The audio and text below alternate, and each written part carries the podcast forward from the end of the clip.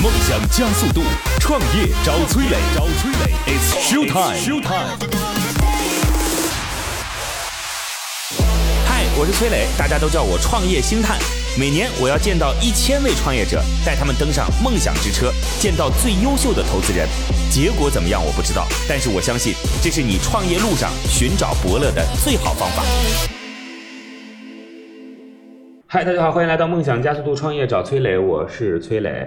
各位在听节目的时候，欢迎来到我们的创业者社群乐客独角兽，这是专门为创业者打造的一个社群。我们现在全国已经有一万号的会员。那在这个社群当中，您每天都可以听到行业当中的伙伴来为您分享创业心得。大家一定要知道啊，在这个时代，提升认知非常重要，认知决定了行为，行为决定了结果。那除此之外呢？您所在的区域，我们是个全国性的组织，您所在的区域一定会有线下的活动，每个月一场，你可以找到可以与你共同来找到渠道合作、供应链服务、技术参与的团队和伙伴。如果需要投资机构的话，我们也可以帮您链接国内两千多家不同行业和地区的投资人。嗯，我的个人微信号是八六六二幺幺八六六二幺幺，通过这样的方式，我们一起来进行创业问题的互动。八六六二幺幺。好，有请今天的投资人和创业者。今天投资人来自于凯泰资本的执行总裁郑华良。Hello，你好，郑总。你好，今日投资人郑华良，凯泰资本执行总裁，浙江大学创业管理专业，曾赴法国里昂商学院和美国百森商学院学习管理学硕士，负责 TMT 投资，投资项目包括金科娱乐、诺游动漫、漫漫、威神马、灯塔财经、君家汽车、牛牛汽车、新亿科技、博鲁斯潘等项目。OK，郑总已经投过 N 多 N 多。或者说是凯泰吧，对，现在这样我们这样讲，可能你会觉得心理压力小一点啊。嗯，对，凯泰已经投过 N 多 N 多特别牛的项目了啊，包括像什么完美世界啊、北京文化、北京文化，然后金科娱乐啊，嗯，那这都是上市公司了，对，嗯，很棒的一家机构，而且大家可能会不知道，我刚才列举的很多例子当中，他们都是从早期开始参与的。是的，不是说是去做最后一轮的 IPO 什么的，Pre IPO 这种，早期开始参与啊，所以这是一个卧薪尝胆的机构，就是熬了七八年，甚至更长时间，当然也有快的，对，然后 然后后来那波上市了之后，凯泰就一下子给起来了，就是这这是确实是一件让投资机构当中很多算是。大佬吧都为之侧目的事情，所以凯泰算是一个有积淀、成长速度又非常快的机构。嗯，在浙江，如果有机会的话，大家可以跟他们来进行一些沟通啊。那你们对于早期的项目关注多吗？挺多的，因为我们本来就做成长期的项目为主啊，大部分项目其实都是在嗯 Pre 到 A 轮为主。OK，好嘞。那郑总你自己会现在关注哪一些方向？其实方向还蛮多的，对，方向还蛮多的。就一般是这样，就是看到了一个项目，觉得 OK，就去了解这个行业。啊，那倒也不会，我们公司主要都还是基于行业，然后再去找项目。啊，啊，因为我我们组的这个同事啊，相对也比较多。是。然后有看人工智能的，有看工业的，也有那个金融。了解。这些方向，所以的话，呃，应该来说，我现在的这个角色更多是配合他们去开展工作了。对，已经变成管理。啊，那那那没 来吧。好，我们有请今天的创业者。今天创业者来自于这个优微金融空间的。郝小燕，Hello，你好，郝总。嗯，您好。OK，今日创业者郝小燕，联合创始人、总经理，南开大学 MBA，近五年主要为大中型企业设计金融方案，深度服务资产规模三百亿以上的企业二十多家，主要负责金融产品的设计与落地执行。UV AUV UV 啊，，UV 金融空间，莫名感到二次元。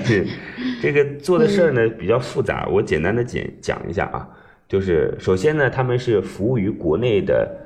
呃，大中型企业的，而且是信用评级较高的大中型企业，是是吧？是的。哎，这个信用评级其实分国内信用评级和国际间信用评级，对吧？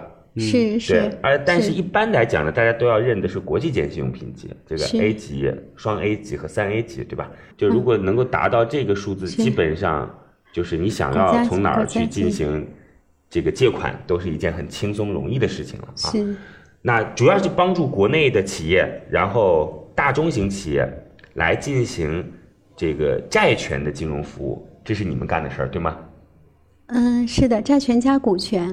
啊，还做股权啊，是的，海外基金我们也在做。嗯那就不太好了。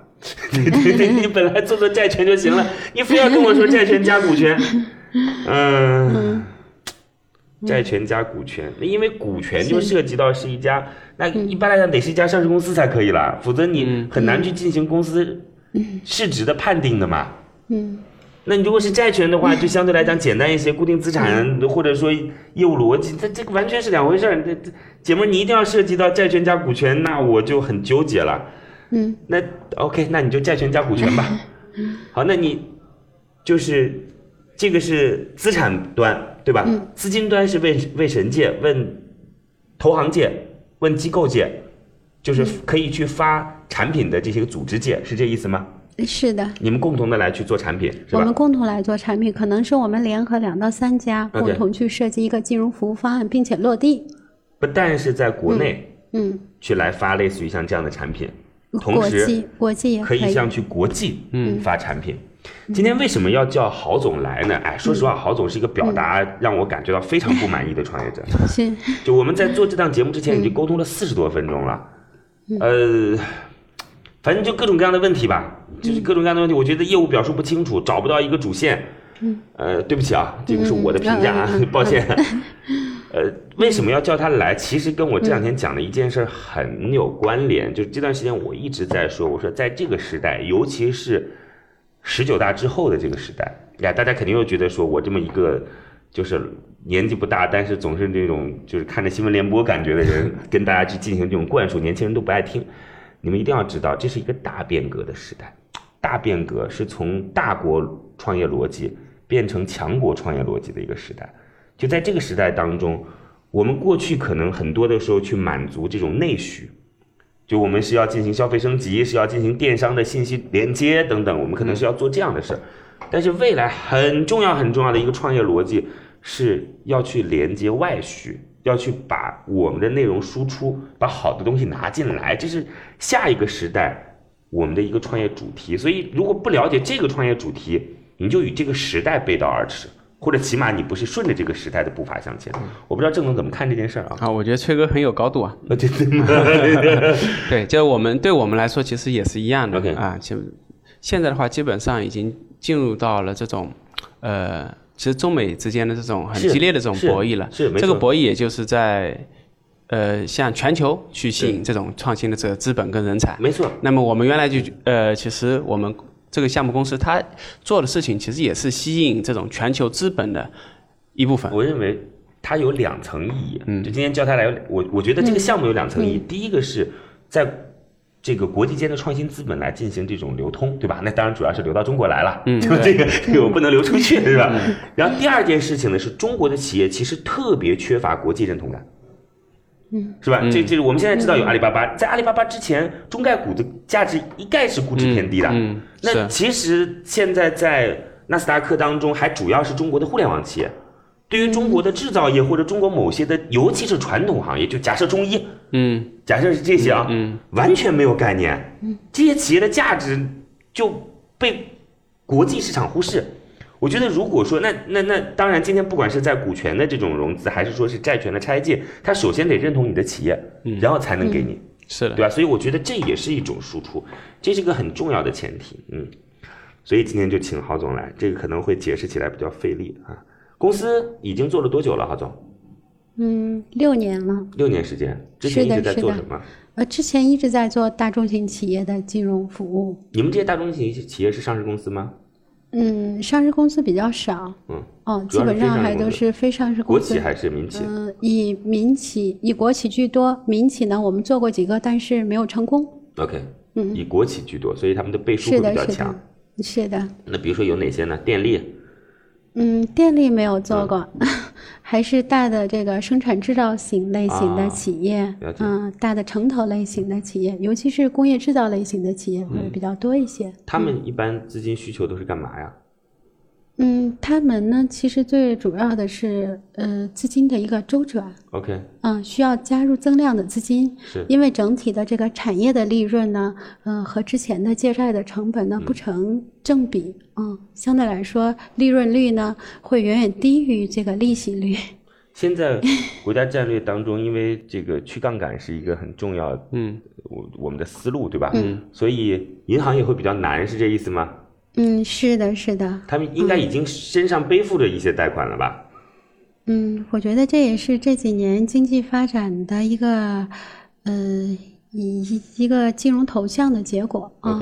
比如说零八年的时候，我们社会的杠杆率是一百这三。这个事儿呢，其实前段时间我们嗯这个国务院已经发出明确的通知了，就是是地方债未来我们不承担，对吧？你们这个 最终你们自己去解决这件事儿。那，哎，今天说一句就是开玩笑的话啊，嗯那因为你看这个事情，如果我们最终转嫁到有就是国内的这些就金融产品的购买者上，嗯那就是一个稳定的问题了，对吧？嗯那如果转嫁到国际市场，那就是信用的问题嘛，对吧？与稳定与信用相比，那是稳定很重要。开玩笑啊，开玩笑。是这个，所以通过这种方式来帮助企业来进行。就是创新的融资方式是一件挺有意思的事儿，当然前提是你要能够让别人认同你嗯这个企业，是对吧？是。嗯，郑总，你有看过类似于像这样的公司吗？把中国的企业嗯拿到国外去当做资产端进行债权的这种目前还没有产品发放啊？目前还没有，嗯，嗯。我我也不知道到底这是靠不靠谱啊。呃，其实做的应该还是有蛮多在做的、嗯啊，有蛮多在做啊。是的，这几年到嗯，在香港联交所啊、嗯发债券的，嗯、伦敦这些发债券的，瑞士嗯都挺多的。对，中资机构呢在逐步的增多，大概呢每年的增长的速度呢在百分之十六以上。哎，嗯这些发的对象都是哪儿？你会是在哪个场景当中去？他是发产品还是发债券嗯，它可以发，呃，债券属于产品的一种。？OK，啊，嗯，呃，基本上是以国际债券为主。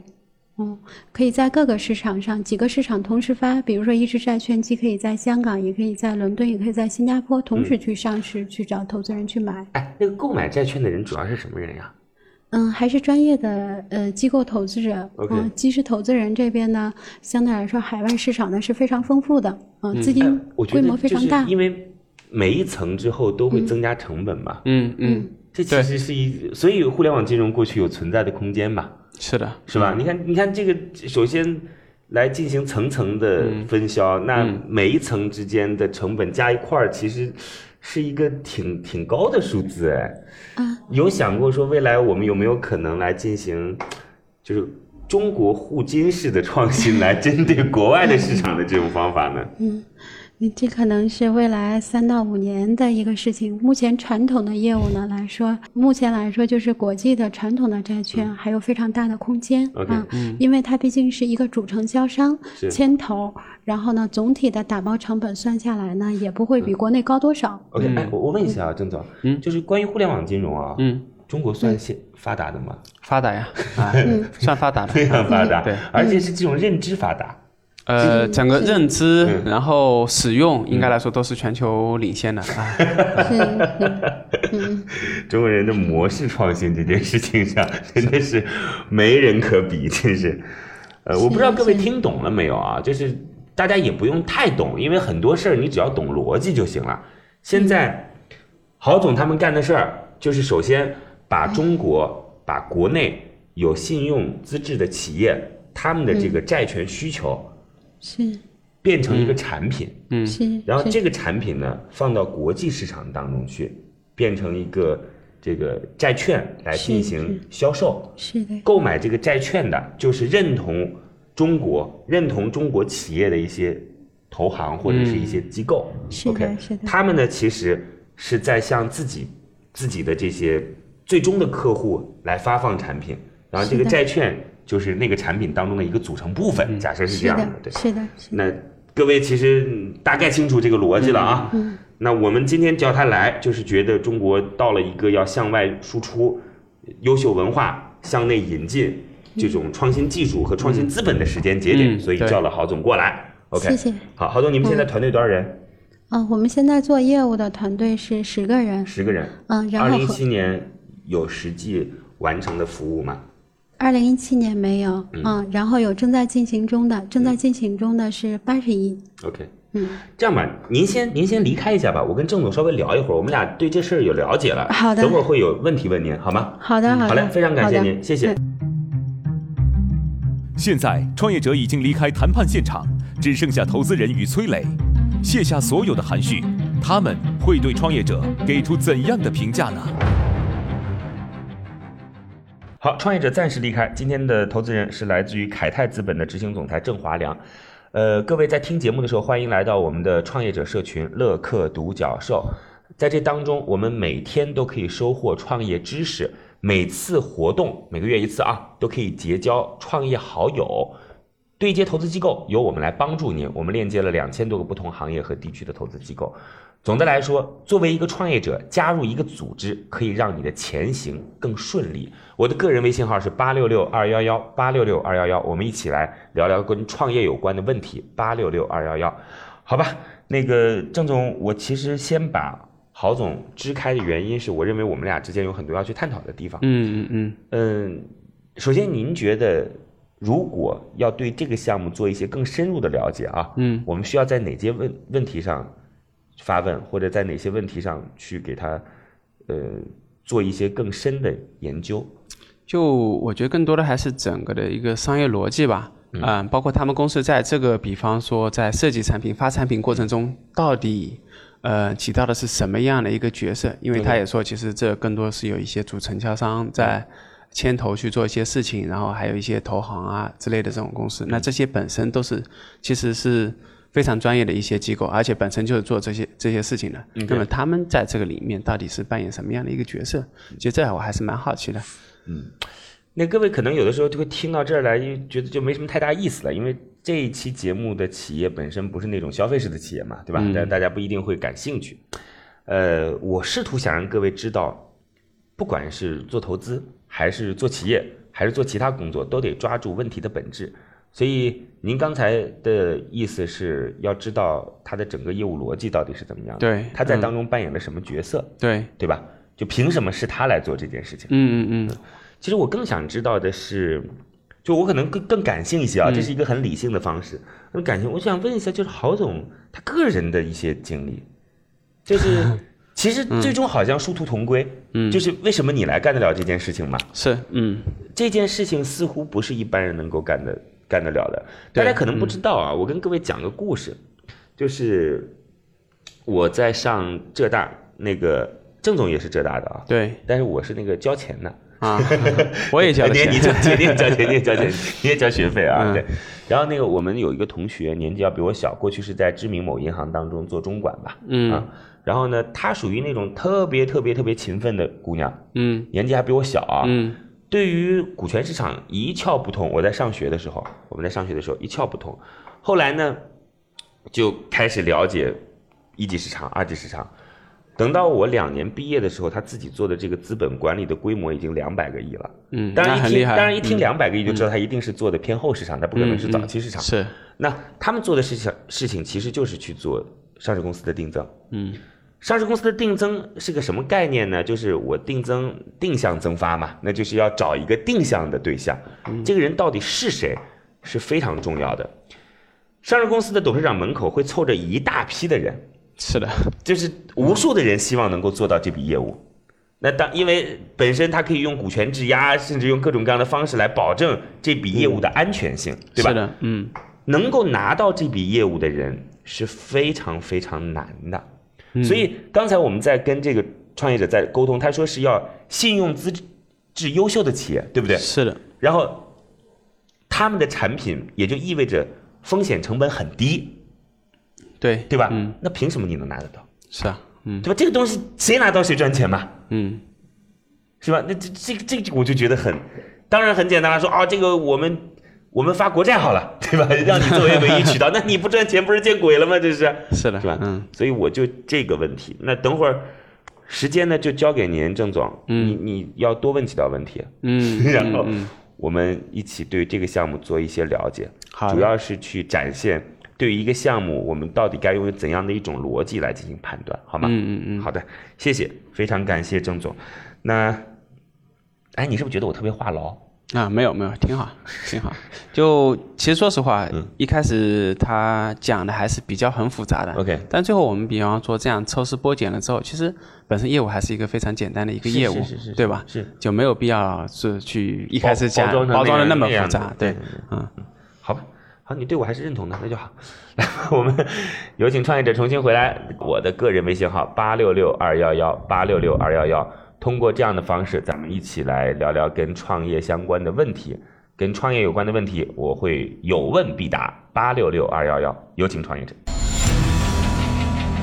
乐客独角兽创业找崔磊，It's show time。创业者重新回来，今天的投资人是来自于非常知名的，呃，应该算是全阶段投资机构凯泰资本。啊，主要偏重于早期 早期。好嘞，执行总裁郑华亮，今天创业者 UV 金融空间的郝小燕，，UV 金融空间主要帮助国内的有资质的中大型企业，然后来进行就是国内市场及海外市场的债权金融服务啊，这样一句话没问题了啊。能不能听懂那是你的事儿了，这都听不懂就别听了，好吧？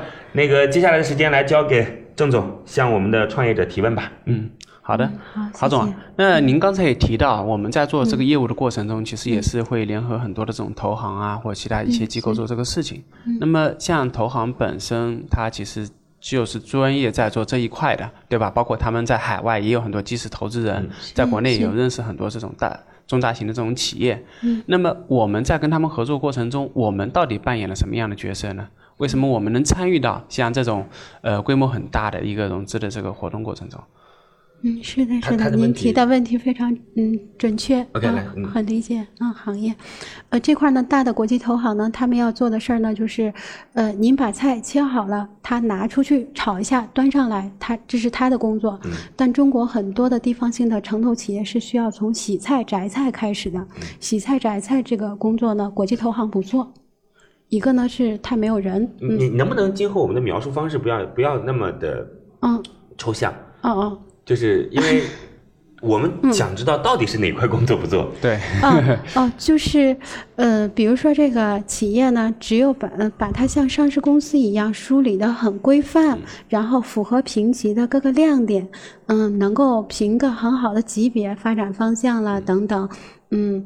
那个国际投行呢，它才会介入。就像国际投行，它每次都去抢非常大的央企，就是央企管理非常规范帮他做一个。三方财报标准的三方财报之后，他才能够去跟国际投行对接。嗯，你这个要求的资料呢特别的多换句话说就是我像国内的 IPO 上之就我前的辅们去帮导一样他去做这个辅导，然后去做这个规范，然后我们去帮他，比方说可能去找这种那个会计师啊，或律师事务所啊这些机把它的构去做一些亮点和风险各自都展示出来 OK 啊。那你们具备这样的资质吗？为什么你做出来的这个投行就认呢？对啊那我和郑总也去做一个，把乐克独角兽这个对 吧，做的亮这个做一下点频出是吧？做一下业务的升级跟转型。嗯，这块呢，主要基于我们这个嗯项目合伙人，他们都是非常资深的，嗯，国际一线的嗯合伙人，嗯，经验呢非常丰富。所以投行会认他们个人吗？是的，嗯，他们个人的能力，嗯，还有对我们团队的一些指导，对于我们工作他们都什的效率的提高，嗯嗯，这块呢，嗯、不方便透露。是啊、基基本上都是有非常丰富经验的，至少有十年以上的这样的从业经验的，嗯。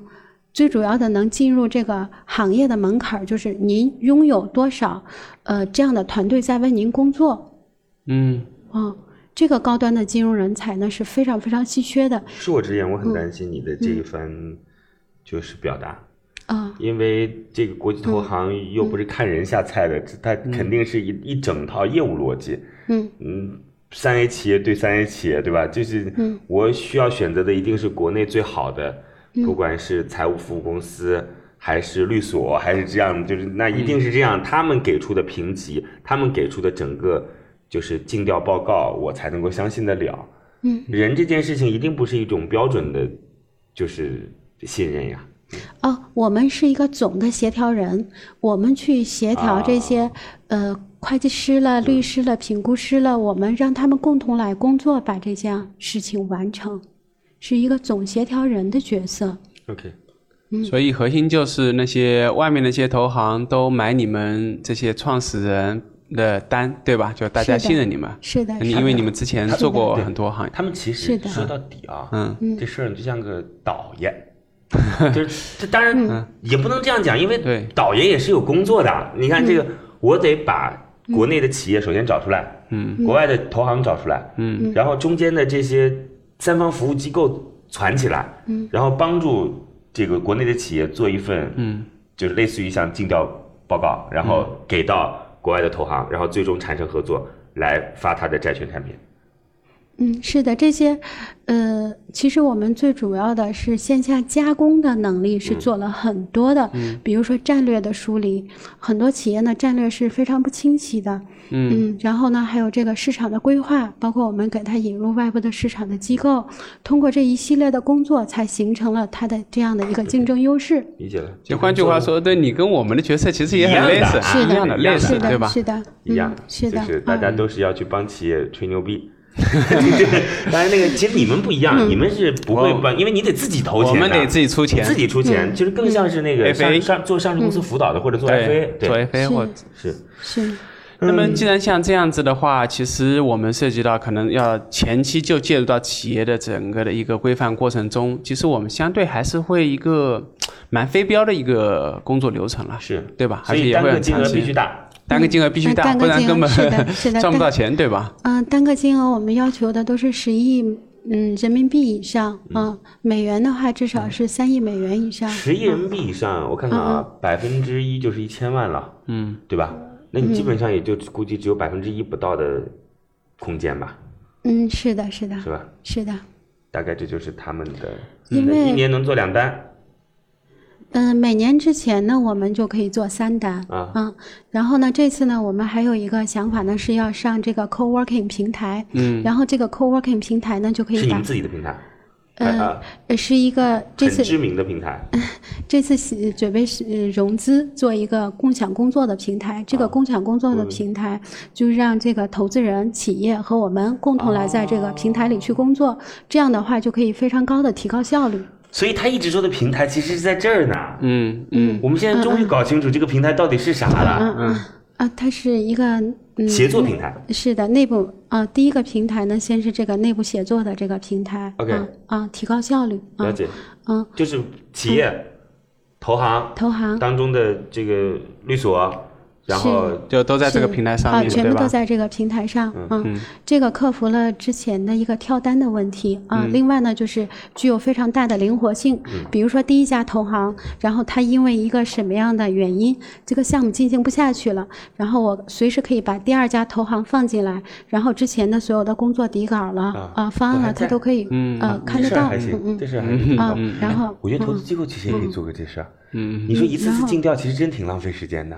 哎，但是你相信别的公司的尽调吗？呃，再来说就是很多资料会会基基础的会会会会相信对，我啊。觉得，基础性的东西可以相信。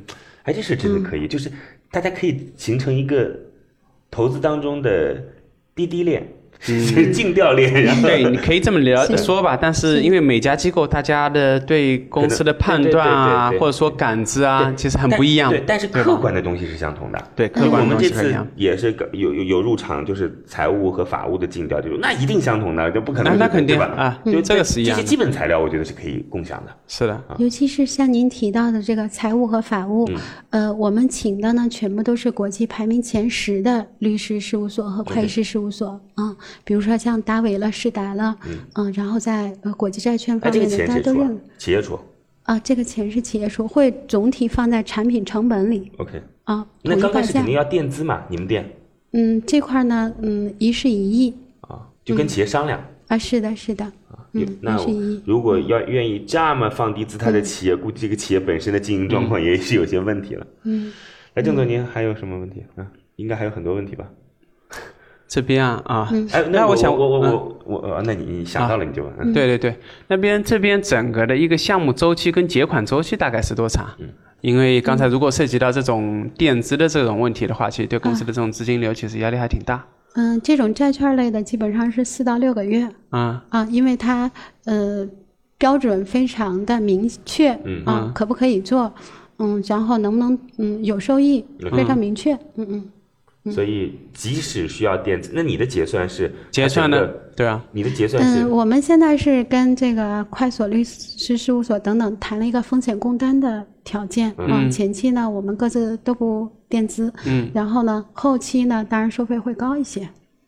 了解。那么你们嗯嗯比方说举个例子，什么时候收费呢？是在这个公司已经给他成功融资之后嗯，这个的多久？资金已经到呃监管账户以后，嗯有这个监管人，嗯，我们提前把法律文书都已经做好了，他直接就从监管账户里去支付了。嗯嗯。目前来看啊，在国际市场来帮助企业融资的成本和国内相比的话，具备什么优势？嗯，两个优势。第一呢，就是呃，国际资金这边呢，监管政策不会变动那么大，对于企业来说是一个非常丰富的资金的来源。嗯，不会像国内就是，今天要去杠杆啦，对吧？明天要把是的敞口是的去掉啦，嗯等等这些啊。嗯，再者呢，就是国际市场的投资人非常看好中国稳定的发展环境，呃，尤其是瑞士了等等国家，他非常愿意投资进来。得这些都是次要的，关键是资金成本问题。利率低吧，应该是。呃，第二个呢，就是呃资金成本方面呢，至少会比国内低百分之一，至少会低百分之一。低百分之一是的，但是的，百它。它不是指那个的百分之一，就是比如说这是国内百分之九，它百分之八，是这个意思吧？是的，是的，对吧？啊我知道啊啊至少会低百分之一。嗯。百分之一，是的。那也没有很低嘛。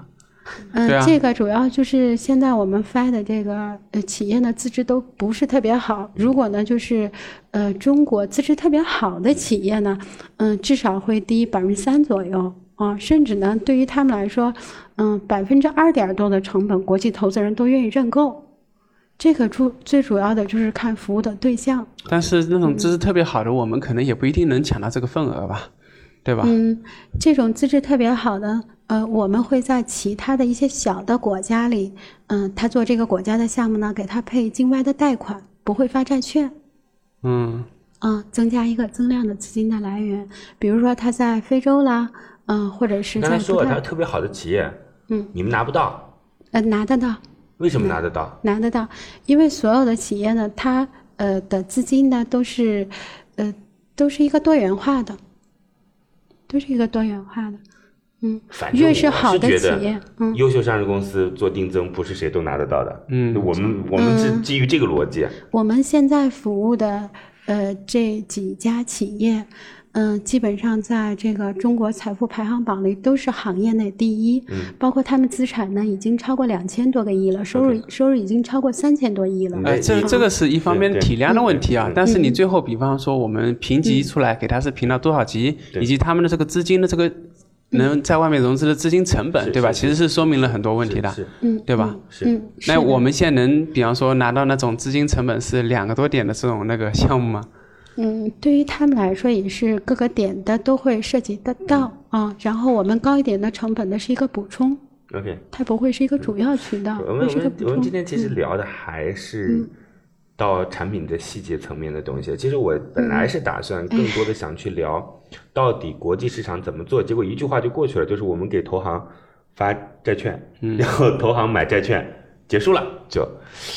未来有可能的话啊，去设计一些这样的产品，就是我觉得啊，就是能够去渠道更下沉一些的，渠道更下沉一些的，因为这件事情其实还是没有做到我刚才说的这种文化输出，而且郑总也已经讲了，我们的互金模式是全世界最发达的。是是，如果有这种机会和可能性，我觉得可以去思考中国的资产端到底怎么设计，让他们知道中国具有强大的消费能力，嗯，然后他们是可以通过来购买我们的财富产品，实现自己的财富增值的。我觉得这个事儿真的是一件，这是我其实今天特别想跟你聊的事儿。但你其实还是一个很传统、很传统、很传统的一家金融服务组织，对，真的是很传统。嗯，不过这个行业就就是这样，就是传统代表着你过去有沉淀，是吧？谢谢谢谢。一步一趋，小心谨慎。那创新可能就代表着少年无知、冲动莽撞，也有可能会出什么问题。好吧，那就这样来告诉我，你为什么要融资啊？啊，我们希望发展的快一些，抓住市场要机会钱干什。么呢？嗯啊，这次呢就是搭这个 co-working 平台，申请香港的牌照。嗯我觉得你不急着搭平台啊，嗯，对吧？拿那个百分之零点八、零点七挺好的，就刚开始先做两单出来，你也不需要融资了。嗯，这个呢，我们最主要的就是现在项目多，做而且我也很不过来。很很，嗯。就是如实的告诉你，嗯，您这个项目的融资其实需要对您特别特别了解的人，他还不是说我们听完逻辑就可以，嗯。就过去十年一直对你所做的事儿、行业、嗯。战绩都很清楚的。比如说郑总跟您相交五六年、七八年了，过去对你非常清楚，这事儿他直接就说那一定要投。您判断的特别准确。我们这个项目呢，刚一说，然后呢，我们之前服务的客户呢，都追着要投资我们。OK，嗯，但是呢，他们至少都要占百分之三十以上的股份。是嗯然后他又是这个国企，OK，然后就不想让国企参与进来。呃，我们呢是希望他到 B 轮了才参与进来啊，不会不会在这个阶段。需要多少钱？嗯，啊，两千万到三千万，啊，好的，嗯出让百分之十，百分十五左右。啊，好。来吧，接下来两个选择，第一个选择让郑华良给个答案，坚决要他给答案；第二个是算了，今天不聊了。你的选择是？嗯，我觉得还是呃给提提意见吧。好，我们有请凯泰资本的执行总裁郑华良给出我们今天这样一个优位金融空间一个最终的结果和答案。你这个名字和你做的事儿还真是没什么关联，好吧？来，我们有请郑总给出答案。创业找崔磊，悬念即将揭开，是创业者成功拿到投资，还是导师心头另有所好？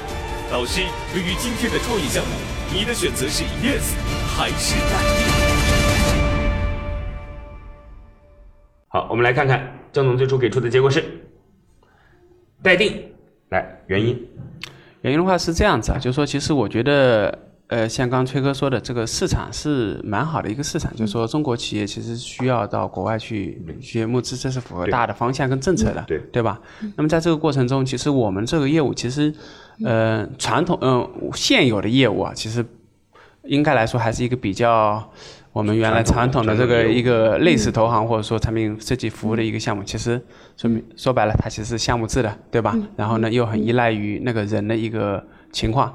就像刚才说的，其实因为我对呃各位其实了解啊，你说其实不像，比方没有那么深，所以很难去判断。比方说我们几个合伙创始人，他在整个市场里面，在国际上面的这种，比方说影响力，他到底有多少，对吧？其实这个东西可能是需要去之后去判断的一个问题呢。第二呢，就是说这个 co-working 的这个一个平台啊，就是这是我们融资的一个目的嘛。去做这个事情，其实我在想，你刚才其实也讲到，为什么我能我们能去做这个事情，是因为我们这些呃合伙人，他比方说那些国外的投行，他们认，对吧？或者说他们有那些基石投资人认，那么。但是这些它其实依赖于个人，它是很难去规模化的，对对吧？对所以我们也是希望说，通过我做这么一个平台，把其他类似有这样的这种合伙人拉入到我们平台上面去，对吧？就去呃，无论是去拿更多项目也好，还是说去拿更多资金也好，对吧？就去把形成一个平台化的一个事情。但是这些这个事情，那些合伙其他的那些没不是我们公司的这些股东，他们为什么要加入进来，对吧？他们也可以自己去做这样的一个事情，是是对吧？换句话说，他们可以完全自己去做自己项目制的这我觉个事情得，。我觉啊得你就不能在这件事情上再进行过多的探讨了，因为啊。再过多的探讨，他会又会有他自己的这整套逻辑，就这套逻辑是没有对错的。嗯，对，就只能说，就说这个东西可能也很难说，我们在半个小时内大家就没错没错能讨论清楚的，然后去给个结果的。我觉得是这样啊，就是您做的这个事儿，郝总很好，谢谢。听来也能赚钱。从您整个的态度、表达以及那种沉稳的感觉，我觉得也能赚钱。关键是这个事儿其实基于我对你的了解和信任。嗯。就如果我对你，就像郑总刚才讲的，我们我们对你非常了解，二话不说，不说公司投不投吧，个人参与一点也可以啊，因为它是离钱非常非常近的一件事情，是的。对吧？嗯。那我们多一些沟通和了解，可以吗？好好吧，谢谢。谢谢，非常感谢，谢谢。非常感谢两位。各位在听节目的时候，欢迎来到我们的创业服务社群乐客独角兽。通过这样的方式，我们一起来聊聊跟创业相关的事儿。大家要知道，作为一个创业者，在这个时代，多结交一些不同领域的伙伴。提升自己的认知，让投资机构对于自己的项目做一些评价是非常重要的。我的个人微信号八六六二幺幺八六六二幺幺，欢迎我们互通有无八六六二幺幺，再见。